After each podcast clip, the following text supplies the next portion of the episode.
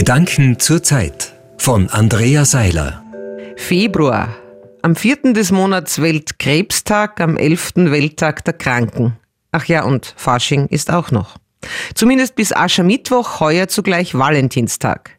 Die Gesamtbilanz also vom Kalender vorgeschriebene Liebesbeweise und Lustigkeiten, durchsetzt von aufgezwungenem Leid. Ergibt möglicherweise kein gar so schlechtes Sinnbild unseres ganzen Daseins, Konfetti und Asche. Verzweiflung und Spaß, bisweilen verzweifelter Spaß. Und Masken überall. Rollen, die zu spielen sind sowieso. Geheucheltes Interesse, verborgene Lustlosigkeit, versteckte Scham, überspielte Wissenslücken, weiters gute Minen zu bösen Spielen, in Gesichtern, die es zu wahren gilt, die aufgesetzt für den Moment oder auf ewig verloren werden, dazu Fassadenlächeln, angestrengt, aufgemalt, bemüht oder verlogen, viel zu selten echt. Auch ohne Aschermittwoch muss uns klar sein, dass wir alle zuallererst Sterbliche sind, Menschen jenseits des Grabes. Oft können wir diesen latenten Schrecken ausblenden, fröhlich sein auch ohne Fasching und ausgelassen, wenn gleich nahe des Abgrunds. Aber irgendwann gelingt es eben doch nicht mehr, wenn wir plötzlich krank werden oder die Diagnose Krebs bekommen. In seinem Buch Bis ins Mark schreibt der Autor Stefan Schwarz über seine Erkrankung, das ist ja eigentlich der Krebs neben Schmerz und Übelkeit, die plötzlich lauter tickende Zeit, die vom Abstrakten ins Konkrete verwandelte Endlichkeit. In Österreich wird sich bis 2040 die Anzahl der Krebspatienten verdoppeln und es werden dann rund 800.000 Personen betroffen sein. Durch die medizinischen Fortschritte werden sich bis dahin auch die Überlebensraten noch einmal beträchtlich erhöhen. Schon jetzt sterben viele Menschen ja nicht mehr an Krebs, sondern oft einfach mit ihm. Das heißt, aus dem fast sicheren Todesurteil früherer Zeiten ist jetzt bereits vielfach eine chronische Erkrankung geworden. Nicht immer heilbar, jedoch oft behandelbar. Eine schwere Krankheit bleibt es freilich trotzdem. Und letztlich, abgesehen von einigen an uns selbst liegenden Faktoren, die sehr oft, aber keineswegs automatisch davor schützen, ist Krebs immer Zufall. Etwas, das jeden treffen kann. Irgendein Ausrutscher bei der Zellteilung quasi, eine Art Fehler im System. Angeblich ist sogar die Entstehung des Weltalls besser erforscht als die von Krebs. Und ein Leben, ein Weiterleben damit ist trotz gelingender Eingriffe und guter Therapieerfolge eben ein anderes Leben als davor. Es ist ein Leben in Angst, ein Leben mit Vorsorge, Nachsorge, Sorge Tag und Nacht. Und es heißt auch Leben von Untersuchung zu Untersuchung, von Blutbefund zu Blutbefund. Leben mit zwischenzeitlich verändertem Aussehen, physischen Beeinträchtigungen, psychischer Belastung.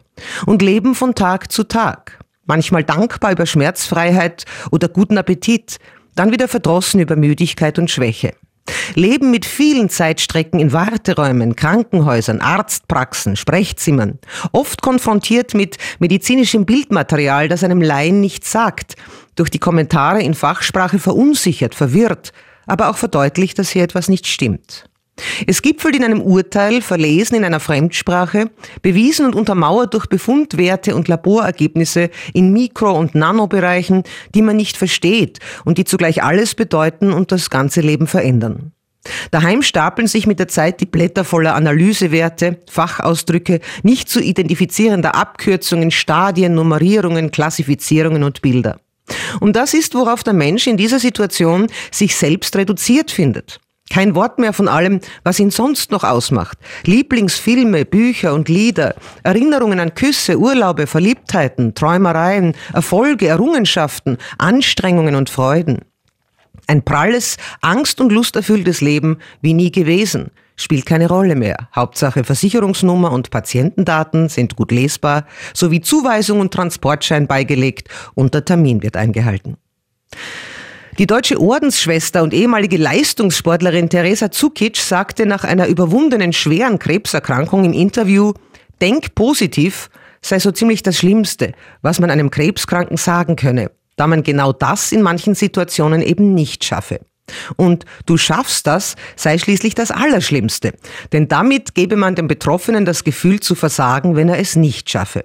Überhaupt, so Zukic, sei der Satz Gesundheit ist das Höchste ein Schmarrn. Sie meint, geliebt zu sein sei das Höchste. Andernfalls müssten sich ja alle chronisch Kranken ständig diskriminiert und als Versager fühlen. Dass mit schmerzhaft banalen Floskeln und oberflächlichen Phrasen nie Trost gespendet wird, betont auch die 86-jährige Schriftstellerin Renate Welsch in ihrem Buch Ich ohne Worte, in dem sie über ihren Schlaganfall und dessen Folgen erzählt. Kaum ein Satz habe sie, gesteht sie, so zornig gemacht wie das wird schon wieder. Denn so Welsch, wenn jemand das sagt, dann sind deine Versuche zu erklären, wie es dir geht, völlig ins Leere gelaufen. Für die Betroffenen ist jeder Tag Weltkrebstag oder Welttag der Kranken. Die größten Krisen im Weltgeschehen verblassen angesichts dieser einen in der eigenen kleinen Welt. Für Schwester Zukic helfen da manchmal nur die Hoffnung, der Schlaf und das Lachen. Außerdem vielleicht noch zuhören, berühren, Ängste ernst nehmen, Traurigkeit aushalten, einander im Augenblick begegnen, ohne Rolle, ohne Maske, von Mensch zu Mensch, einer nicht weniger sterblich als der andere.